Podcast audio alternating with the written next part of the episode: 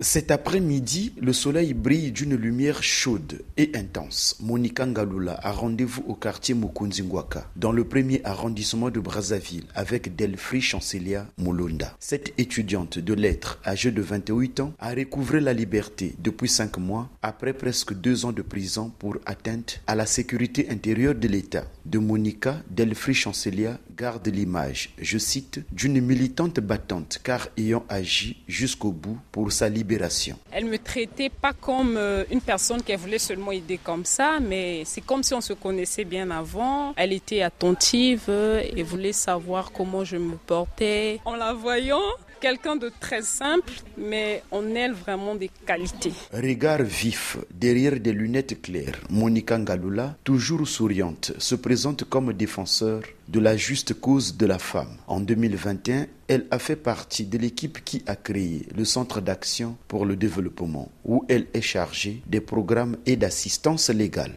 Mon travail exactement consiste à recevoir toute personne victime de violations de droits de l'homme, notamment les femmes, les hommes, les enfants, sans distinction de race, d'opinion. C'est ça le travail au quotidien conseiller, orienter et arriver à défendre les droits de ces personnes-là. Elle accorde cependant une place toute particulière à la protection des femmes. Si je me suis penchée sur la question de la femme parce que on se rend compte que les associations qui existent se penchent plus sur les actions qui sont sociales. Les actions liées euh, aux droits que l'État doit respecter envers la femme, les gens ne se penchent pas là-dessus. Je me sens aisée. Vous savez, quand c'est une passion, quels que soient les problèmes que vous allez rencontrer, c'est quelque chose que vous avez porté à cœur. Vous irez jusqu'au bout. Monica Ngalula qualifie son travail de noble. Mais ses parents, eux, craignent pour sa sécurité. Ils se disent, mais demain, tu, vas te retrouver en, prison. Mais c'est quelque chose qu'on porte à, cœur, qu'on a aimé depuis longtemps. On va aller de l'avant.